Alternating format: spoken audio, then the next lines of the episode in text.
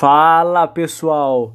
Estamos no dia 5 do nosso devocional 40 dias com Jesus no deserto a gente vai falar sobre jejuar. E realmente jejuar é uma prática espiritual negligenciada por cada um de nós aqui. Tem inúmeras desculpas que nós damos. Agenda corrida, você começa a jejuar, começa a dar dor de cabeça, o estômago gruda um no outro lá, o negócio fica doido, ah, dá um negócio ruim mas a gente precisa disciplinar a nossa vida de oração. É uma, uma ferramenta espiritual poderosa. Em tempos de quarentena que a gente está vivendo, Deus está providenciando meios para que a gente possa jejuar, para que a gente possa se tornar íntimo dele. Então não deixe essa oportunidade de aprofundar o seu relacionamento com Deus passar.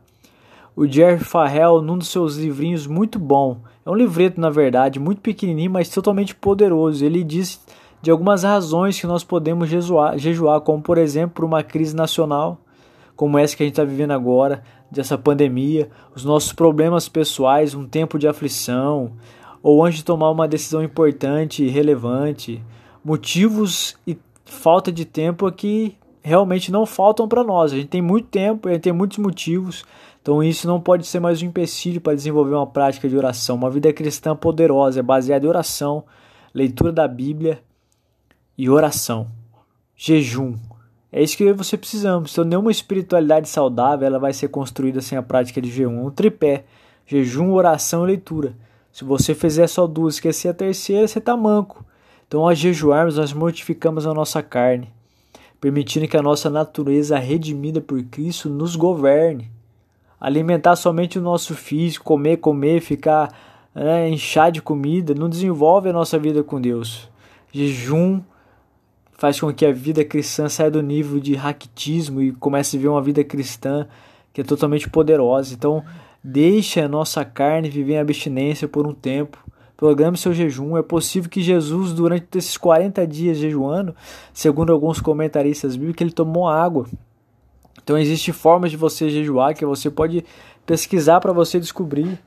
Na tentação, Jesus orou, jejuou e meditou na palavra de Deus para ficar preparado para enfrentar o diabo. Sem preparo espiritual, determinadas castas do cão do inferno, eles não saem, eles são folgados, só se você tiver jejum e oração.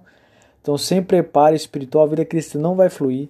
Nós vamos travar ano após ano no mesmo nível e nunca vamos avançar para o próximo. O distanciamento social, ele pode ser, mas ele não é, ele não é. Não é um distanciamento social de Deus. Ele pode ser um distanciamento social entre pessoas, mas não é de Deus. Primeiro, porque nós não temos como se esconder de Deus. Segundo, Deus deseja se relacionar conosco. Ele tem prazer em se relacionar conosco.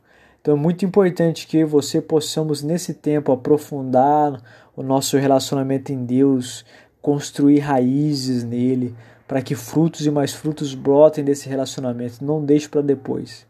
O tempo do sim de Deus é hoje, portanto, envolva-se com Ele de todo o seu coração. Esse é o desejo e a minha oração nesse podcast.